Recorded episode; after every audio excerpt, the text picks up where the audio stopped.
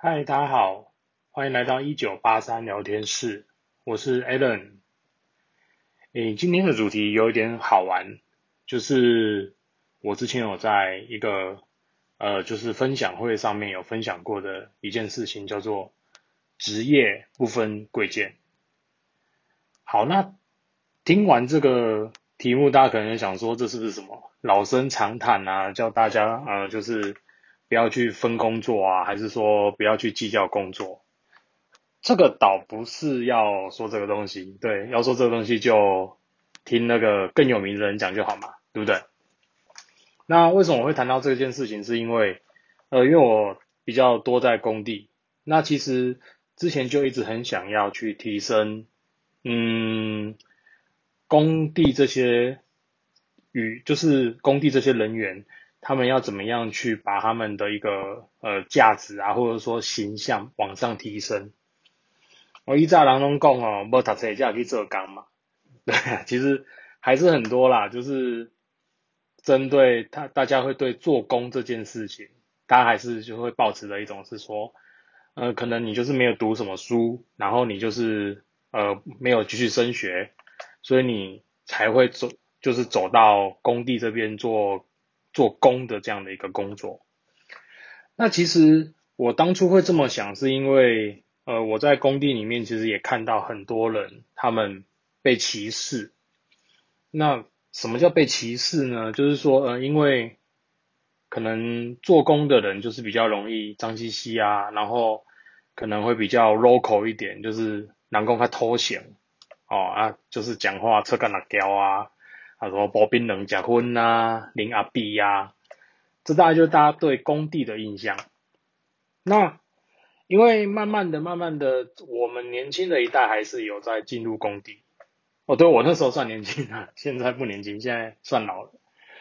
那我们也是觉得说，哎，怎么会好像工地文化就给人家的感觉就是就是抽烟、喝酒、嚼槟榔，然后。”赌赌个赌个小博签签个六合彩，呃，对，现在现在好像很少人签了，对，然后大家对工地的印象普遍当然就是会觉得就是脏脏兮兮的嘛，然后没有什么前前景，那其实致使很多人也不太愿意参与这样子的一个一个传统性的工作。那有一次呢，我就在。施工过程，我也跟一个老师傅就是聊天聊天聊到这件事，然后他们是绑钢筋的一个工班，这个工班很好玩，他平均的师傅年龄大概在六十岁左右。那其实你可想而知嘛，这大概是五年前的事情，现在这些老师傅大概都超过六十五岁以上了，那理论上就退休了嘛。可是因为呃，我们讲绑钢筋这个事情，它其实是一个技术性的东西，它不太是一个就是说，哎，我去看书啊，然后书教我怎么绑，然后那个动画教我怎么绑，YouTube YouTube 教我怎么绑，我我就会绑钢筋。这可能比较难用这样子的学习方式去养成。啊，这种就是多这种最多数，它就是一个手把手的一个一个师徒制啊，或者说你去做这项工作。去亲身去学习这样的一个技能，才有办法练成的一个武功这样子。那我也在聊，我就说，哎，我讲啊，家老师啊，讲啊，恁拢要退休啊，啊，恁退休以后想要来做。那有些可能师傅就说，哎，自己的小朋友或者说自己的孩子愿意接，他可能他就带来工地，然后一起做。那这中间就有一个师傅，他的小孩呢，他就跟着他爸爸一起来工地。他那时候念高中，他就说，因为他就是也不想继续升学，所以他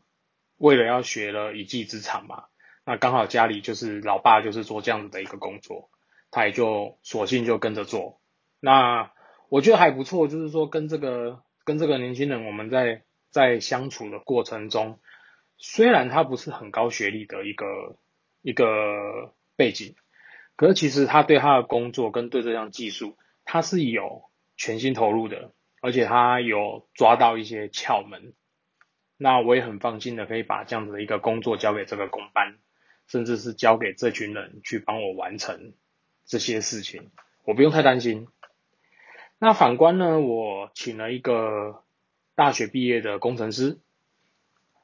这大学毕业的工程师呢，他没有经验，就是对嘛，就新鲜人，然后也因为跟我们一样就 念土木工程，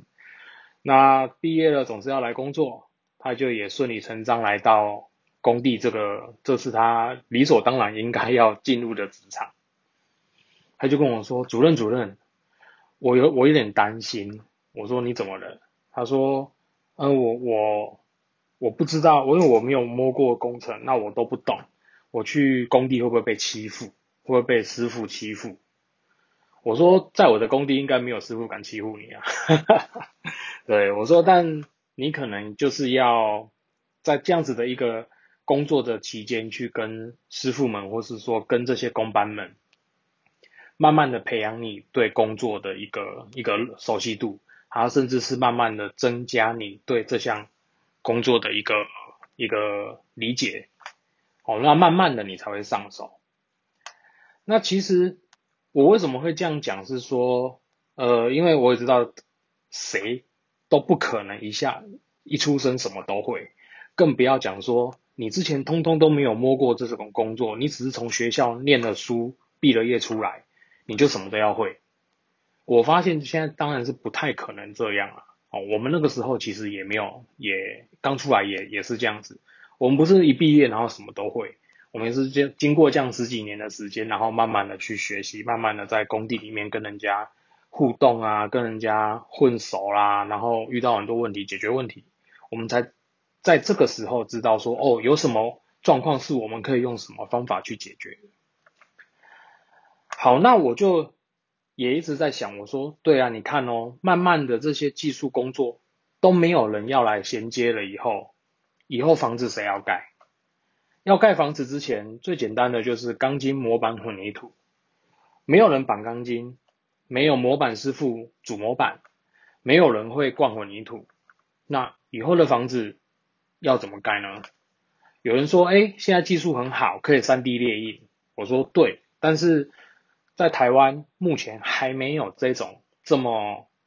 这么这种技术，还不是那么的普遍，它也不是。”什么东西都盖得起来。那在大家都还比较适应传统的一个施工方式的情形之下，没有人愿意去衔接这些技术层面的工作，它慢慢的就会消失。所以我以前有在跟一个也是工班的老板聊到，那我们就说，你看现在这么这种工作这么辛苦，然后其实钱也不是赚的说多很多啦。虽然可以过活，虽然说不是比一般就是同年纪的薪资差，可是他毕竟他付出的是体力的代价，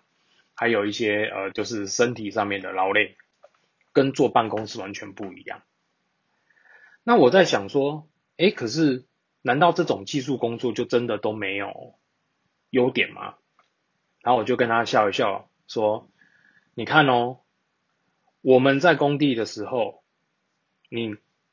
该忙的时候你会很忙，你会忙到会觉得受不了，会觉得不想做了。可是轻松的时候又让你轻松到不知道干嘛，想赶快找工作来做。它是一个呃忙碌的时段很密集，然后很 tempo 很快的一个一个一个现象。可是当他没有工作的时候，他又整个闲到发慌，快要长草。那我就讲说，什么工作可以让你一边工作？然后一边唱哼着歌，听着音乐，然后累了就可以坐下来休息。然后如果呃做烦了，还可以出去 seven 买买饮料哦，或者是去旁边的那个那个我们工地都常会去那种小蜜蜂，下午的时候就去饿了，然后就跑去买我那米会哦，大等大肠包小肠哦。有什么工作可以这样子随心所欲？诶，就是你只要。你只要记得回来就好了，不要不要不要不回来哦。你去买个东西，或者说，哎呀，那个我我我家有那个想要去缴个钱哦，想要去买包烟哦，想说哎偷懒，然后躲在树下 打个手游，基本上没有人会管你，因为我们要求的就是你把工作做好，你把这件工作做好。那人的不管是专注力也好，还是说人的一个工作的一个持续性也好。你不太可能一天八小时你都一直在工作，或是一直在一直在很步调很快的在在进行作业，不可能，你总是会休息嘛。那你看你坐在办公室，你要休息，你就是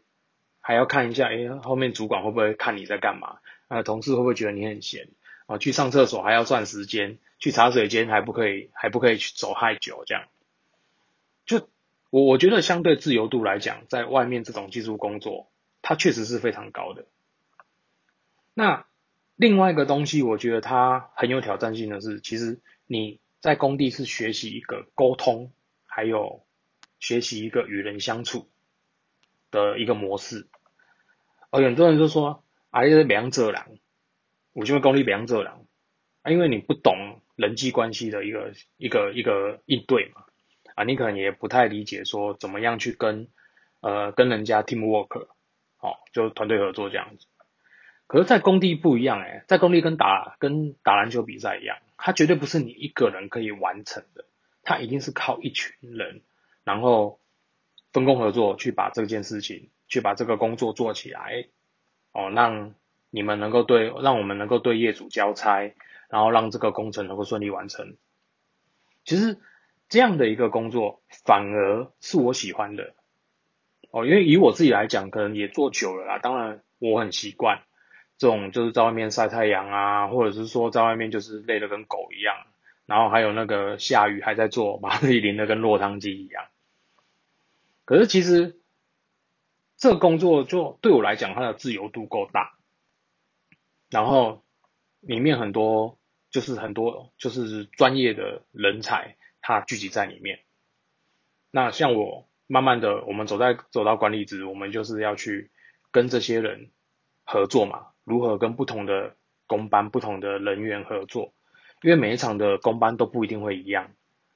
对，那所以，我我也我也在跟这个老板在聊天的过程，我也慢慢去思考说，我们怎么样去把这样子的一个技术工作，再更嗯更让人家了解，然后更让人家会对这样的工作并不排斥。啊，曾经有一个人跟我讲说，你知道吗？如果每一个人都是郭台铭。每一个人都是王永庆，那谁帮郭台铭修车？很好玩吗？对啊，我们去想，每一个人都想当郭台铭，每一个人都想当王永庆，每一个人都想很有钱，每个人都想坐办公室。那你开车车坏了谁要修？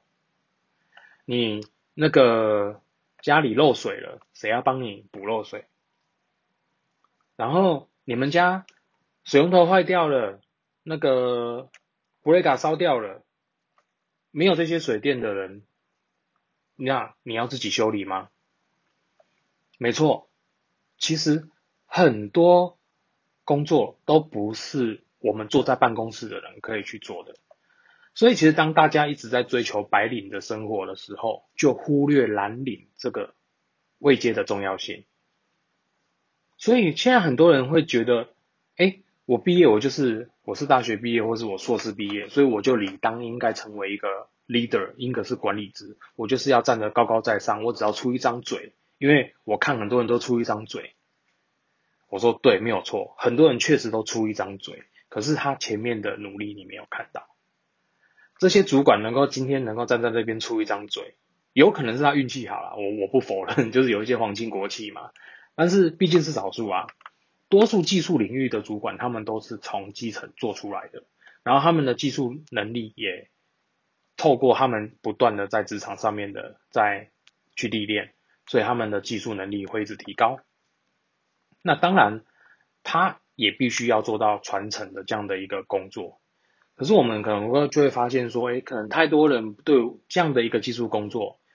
并不愿意参与的时候。其实这些老师傅或是这些有能力的师傅，他们在时间到了，他们就退休啦，对不对？六十五岁、七十岁了，就没体力了，他你要你要教他怎么做？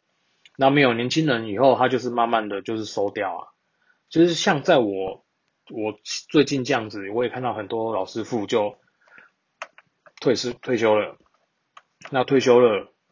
这个技术他如果没有传出来，或是没有人接，那就是断层。不止工地哦，其实我们就讲说修车嘛，哦，这 O 去嘛，哦，然后甚至是像一些呃一些技术工作哦，比如说像我们以前还有遇到一个就是在做打铁的，哦，这种这种很传统，但是你现在大概也不太容易能够看到的这种这种工作。那比较多就是像木工哦，做装潢的，这个大概还有。可是毕竟以做木工他们这样来讲，做装修装潢，他们也是很累，呃，也还是面临到这种技术断层的工作。所以其实我我会觉得说，也许我们在以后在选择职业或是选择工作的情形之下，我们也能够把技术工作当成是一个选择的取向。哦，当然大家都会说啊，做这叫辛苦啦，我嘛不爱弯弯弯个给好生个给囡仔来做这，哦，这当然是父母父母亲都会这么这么想嘛，对不对？这是一定的，甚至是很多老师傅他们也觉得说啊，做这个太辛苦啦，啊，小朋友有若有念书有什么，干嘛要来做我们这种工作？可是这个社会这个环境就是由不一样的功能的人啊，然后工作组合起来的。大家不可能全部都变成同一样的人，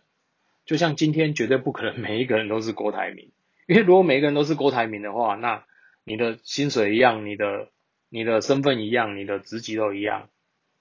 其实那这样当郭台铭好像也没什么不一样的，对不对？因为大家都一样的嘛。哦，当然这是不太可能发生啊，这个我知道，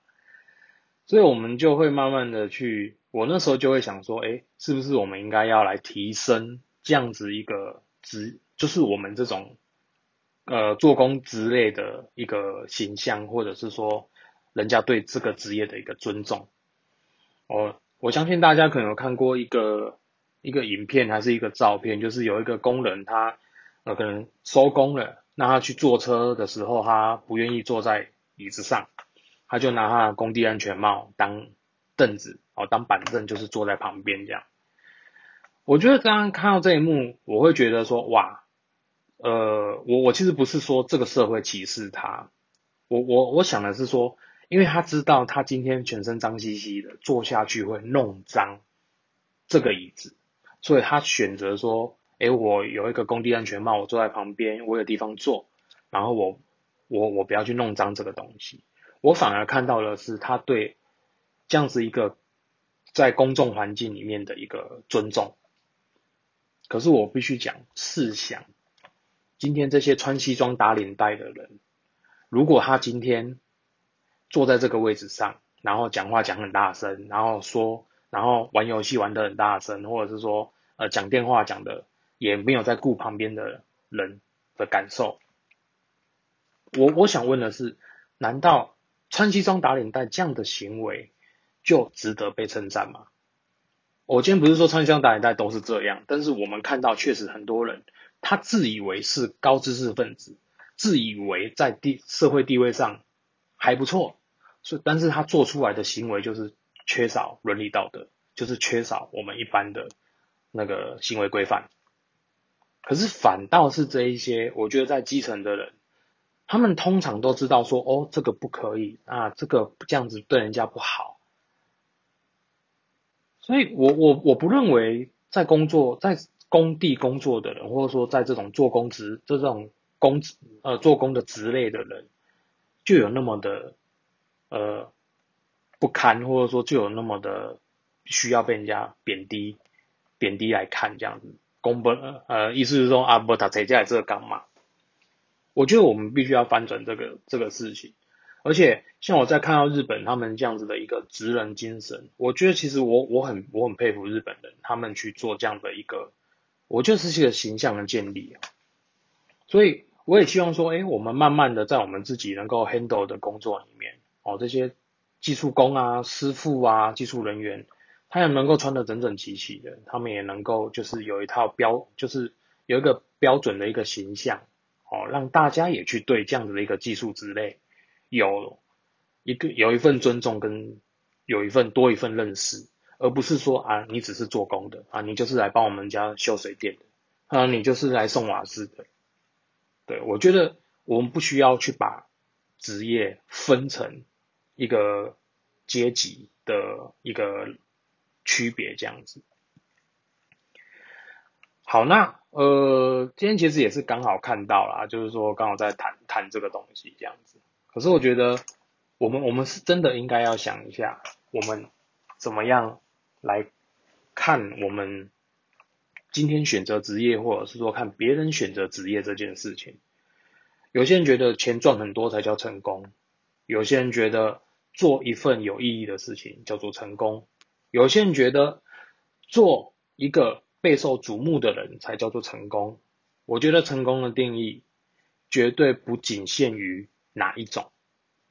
当然，对你而言，有可能真的赚很多钱是一种成功，没有错。大家大家都很喜欢这样子的成功，我我我也很喜欢啊。对，那可是我们慢慢去想，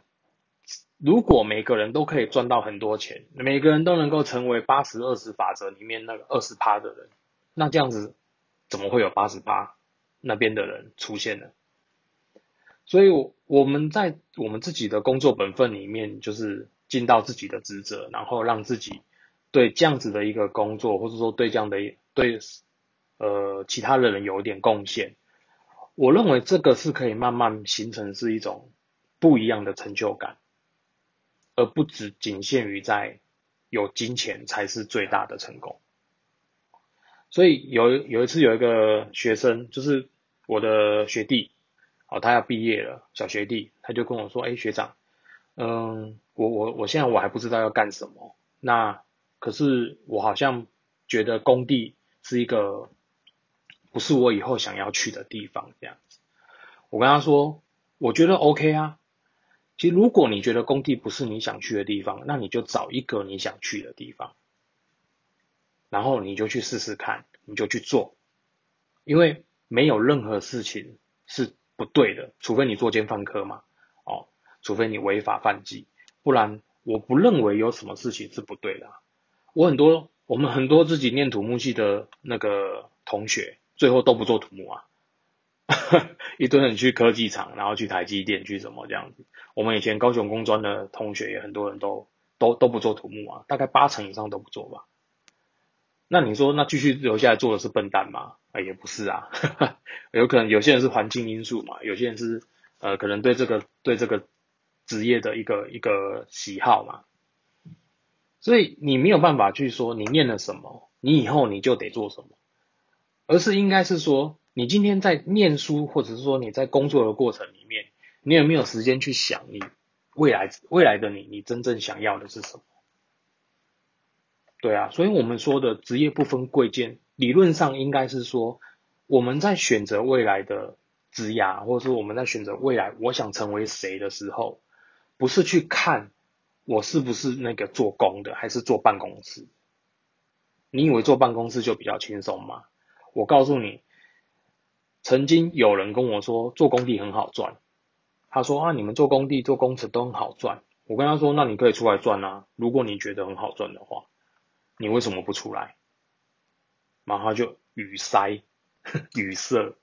为什么？很简单啊。你说我很好赚，你说我赚的比你多。因为你说你们坐办公室这样子的工作，一一个月也领没多少钱。你觉得你们做呃，他觉得我们做营造业的都都可以赚很多钱。我跟他说，那如果你是以钱为最大目标，那你应该要出来做才对啊。既然你觉得我们赚很多的话，你有没有发现，这就是我们当初都觉得坐办公室很棒啊。可是真的很棒吗？我不，我不，我不认为不好啦，但是。我也不认为用坐办公室跟坐外面的工作来相比，是一个可以区分好坏的标准。所以其实最后我还是想要，就是再跟大家聊聊，是说我相信每一个技术职类都有它的就是可以精进跟可以研究深入的地方。那我也希望说，就是有更多的人愿意投入技术之类的工作，是因为。我们还是需要这些人来来维持整个，不管是社会或是工作上面的运作，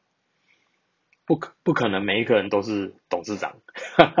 对不对？董事长也不会帮董事长修车嘛。如果今天郭台铭的车破链闹轰，那你觉得你是董事长，你会去修车吗？你可能也不会修车嘛，对不对？